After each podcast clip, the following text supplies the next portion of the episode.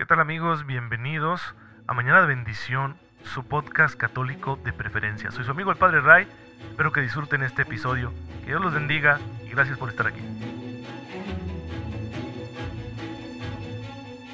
Muy buenos días hermanos, bienvenidos a su podcast católico favorito, Mañana de Bendición. Soy su amigo el Padre Ray, les envío un fuerte abrazo, un cordial saludo y mi mejor deseo para todas las mañanas, que tengan ustedes una fe muy viva que les permita descubrir cómo la gracia de Dios ya está actuando en sus vidas para ayudarles a hacerlo todo a la manera de Jesucristo nuestro Señor y que así se vayan encaminando al cielo, que es nuestra patria definitiva.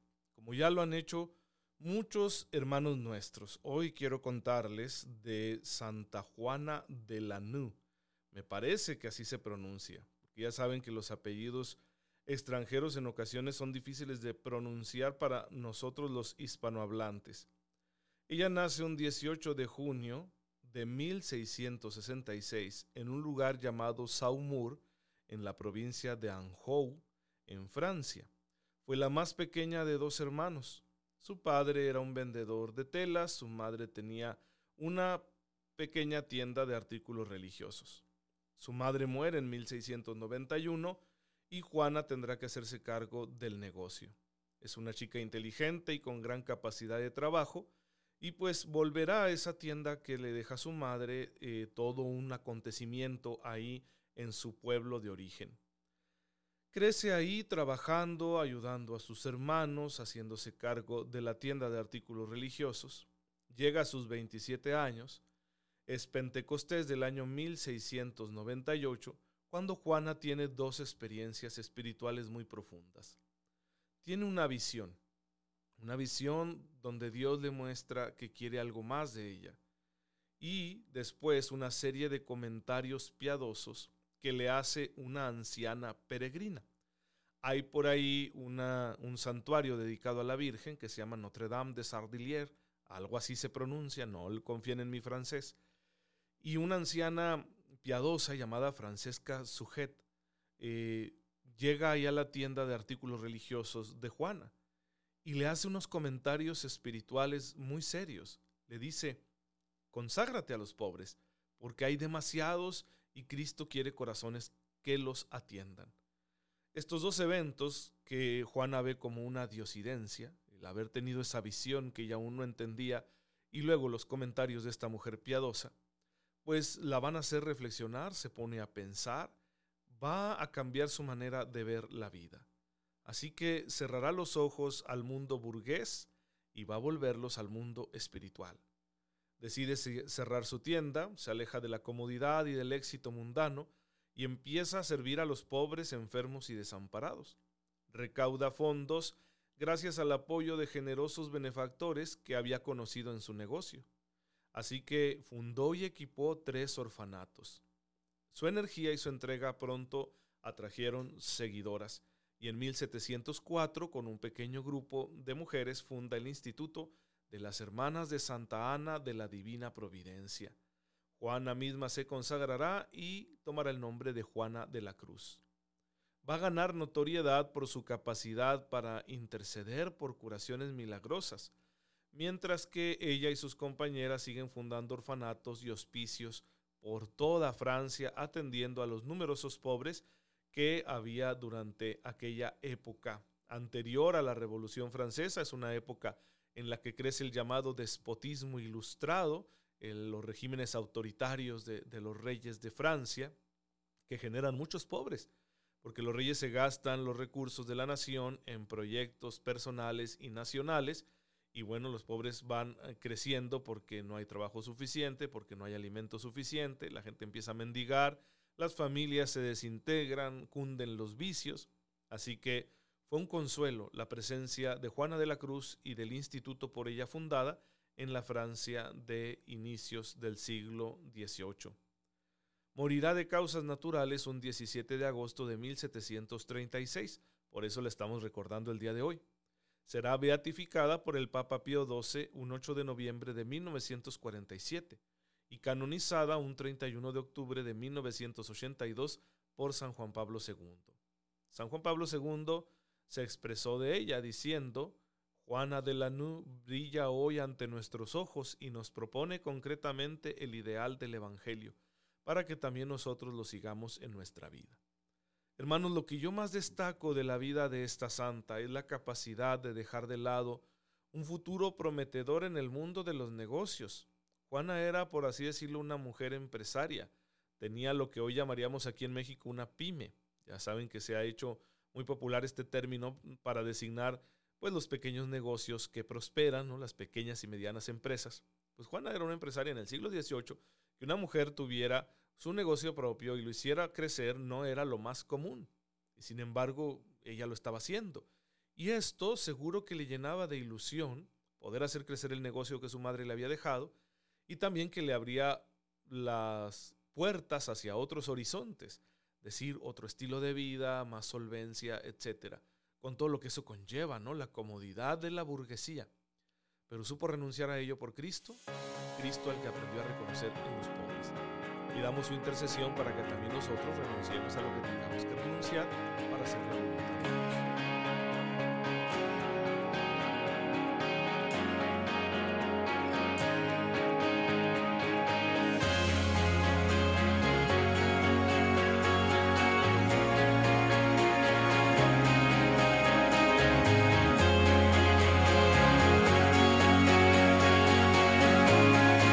Este fue este fue el Santo del Día. Recuerda que estás escuchando Mañana de Bendición con tu amigo el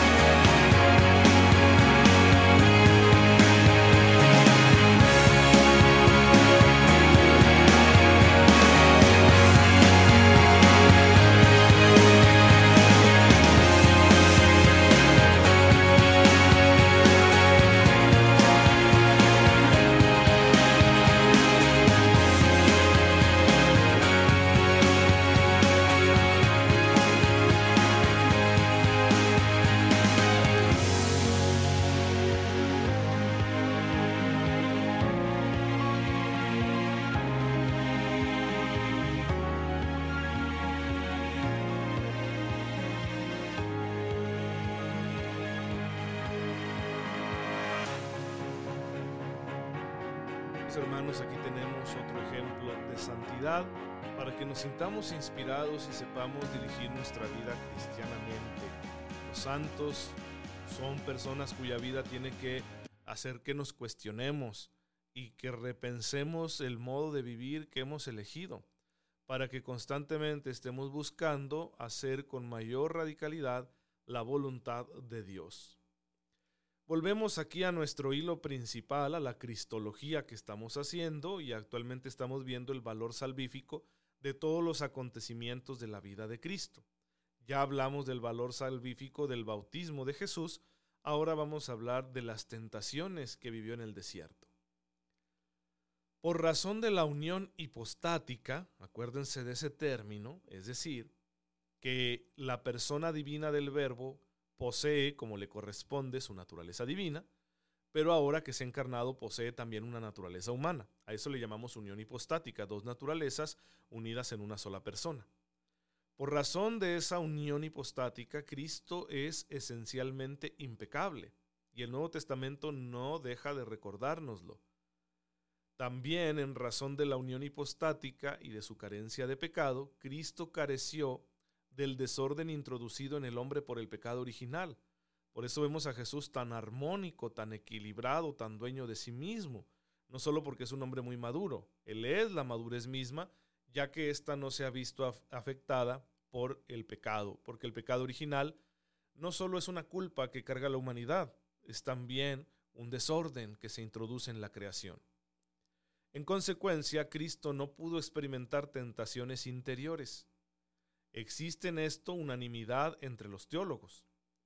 Las razones teológicas que avalan semejante unanimidad pues ya han sido citadas aquí en este podcast repetidamente. La infinita santidad de Cristo, su carencia de todo pecado, incluido el original, que es el que introduce el desorden en el ser humano. Esto no quiere decir que no hubiese en el alma y en la carne, de Cristo apetencia de lo que era bueno para ellas y rechazo de lo que les era nocivo, o que Cristo no tuviese pasiones humanas. Esto es muy interesante.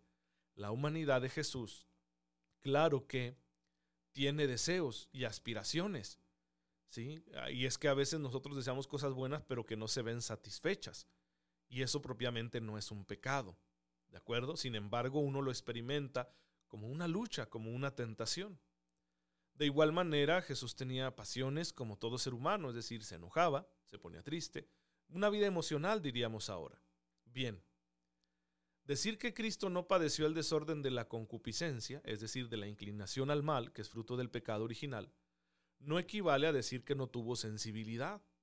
Al contrario, Jesús se encuentra adornado de una sensibilidad exquisita, como se muestra en sus reacciones, en su predicación, en sus parábolas.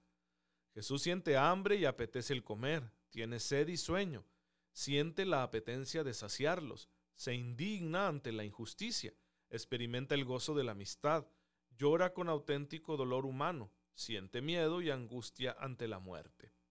Para un ejemplo, lean ustedes Mateo 26, 37 y 38.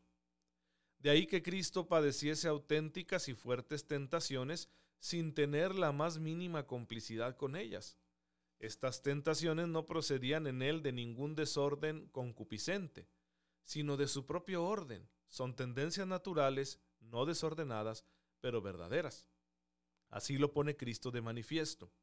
Por ejemplo, en la oración en el huerto, cuando dice al Padre, no se haga mi voluntad sino la tuya. Lucas 22, 42. Su naturaleza humana, santa y rectamente ordenada, rechaza lo que le hace daño, como son los tormentos y la muerte, sin que ese rechazo sea desordenado, sino todo lo contrario. Nadie ama el dolor por el dolor mismo, ni Jesús tampoco. Su naturaleza humana le lleva a rechazar lo que él sabe que se le viene encima, sin embargo, es capaz de aceptar la voluntad del Padre aunque ésta sea contraria a sus deseos. Esa misma naturaleza humana, con su acto libre, domina la repulsión que le provocan los tormentos, obedeciendo al Padre. La Sagrada Escritura habla en un lugar destacado de las tentaciones de Cristo, sobre todo en la escena presentada por los evangelios sinópticos, es decir, por Mateo, Marcos y Lucas, inmediatamente después del bautismo. Los tres evangelios mencionan este episodio en la vida de Jesús. Mateo 4 del 1 al 11, Marcos 1 del 12 al 13 y Lucas 4 del 1 al 13. Cristo ha tenido la experiencia de la tentación. En este caso no se trata de una tentación intrínseca que brote de su propia concupiscencia, porque Cristo no es concupiscente, no está inclinado al mal, sino de una tentación extrínseca que viene desde fuera. Pero esto no quiere decir que las tentaciones no hayan sido reales y auténticas. Cristo sintió sobre sí la presión del demonio, la instigación de los hombres, el agobio de las circunstancias, que le sugerían que fuese infiel a su misión, que desnaturalizase su mesianismo. Se trata de tentaciones reales y verdaderas que no implican desorden interior en quien las padece y que para rechazarlas requieren fortaleza. Por eso dice la carta a los hebreos, no tenemos un sumo sacerdote que no pueda compadecerse de nuestras debilidades, sino que siendo como nosotros fue probado en todo, menos en el pecado. Hebreos 4:15. Entonces, ¿por qué fue tentado Cristo? Bueno, nos basta sencillamente recordar que las tentaciones de Cristo han de enmarcarse en el contexto más amplio de la lucha con Satanás, tan fuertemente subrayada en los Evangelios. Jesús es atacado por Satanás, por el tentador, el acusador, el ángel caído, con todos los medios con que éste cuenta a su alcance, incluyendo las tentaciones. En su materialidad, las tres tentaciones relatadas por los evangelios de Mateo, Marcos y Lucas apuntan hacia el mesianismo de Cristo. Guardan una semejanza con la interpretación terrena que el judaísmo daba al papel del Mesías. De alguna manera los judíos pretendían que el Mesías fuese un líder sociopolítico. Y sin embargo Jesús no optó por ese mesianismo porque no es el designio del Padre. Pues Satanás le va a presentar a Jesús la posibilidad de una realización mesiánica de ese tipo. Satanás tienta a Jesús para que oriente su mesianismo en provecho propio y contra la voluntad del Padre. De hecho, Jesús tuvo que rechazar a lo largo de su vida las presiones de su ambiente incluidos sus propios discípulos. Lean Mateo 16, 23. Es la misma tentación que le propondrán los judíos cuando está ya en la cruz. Si eres el Hijo de Dios, baja de la cruz y te creeremos. La propuesta de un mesianismo espectacular, como lo podemos leer en Mateo 20, 20 al 22 o en Marcos 10 del 37 al 38. Las tentaciones de Cristo son numerosas y reales, y Cristo las vence con perseverancia, dándonos auténtico ejemplo de cómo luchar contra el mal. El gran tentador de Jesús es Satanás, pero la tentación brota también de sus enemigos, del ambiente en el que vive y hasta de sus amigos. En Jesucristo no hay ninguna connivencia con el mal. Esa palabra connivencia eh, es una palabra de español y no estamos acostumbrados a ella, pero significa complicidad. En Jesús no hay complicidad con el mal. En, en todo Jesús no reina ninguna ley del pecado. Pero esto no quiere decir que sus tentaciones hayan sido falsas, así como que, ah, ni, ni me suena, ¿verdad? O sea, ni te topo. No, no, no. Cristo es verdaderamente tentado y da ejemplo real de cómo se ha de vencer al maligno. Sus victorias sobre estas tentaciones forman parte de su victoria sobre el príncipe de este mundo. Lo podemos entender si leemos sobre todo el Evangelio de Juan. Juan 12:30, Juan 14:31, Juan 16:11 son referencias que nos ayudan a entender esa lucha que Jesús tiene con el príncipe de este mundo, con Satanás. En el plan divino, las tentaciones de Cristo no solo tienen un sentido pedagógico, sino que forman parte de la lucha y victoria de Cristo sobre el maligno. La victoria de Cristo sobre el diablo se consumará en la cruz, pero ha comenzado ya y en forma contundente mucho antes. Uno de los momentos cruciales de esa lucha y victoria de Jesús han sido precisamente las tentaciones en el desierto, que nos sirven de ejemplo para valorar su manera de rechazarlas. Señalemos finalmente que Cristo lucha y vence al diablo al vencer sus tentaciones, también como cabeza de la iglesia.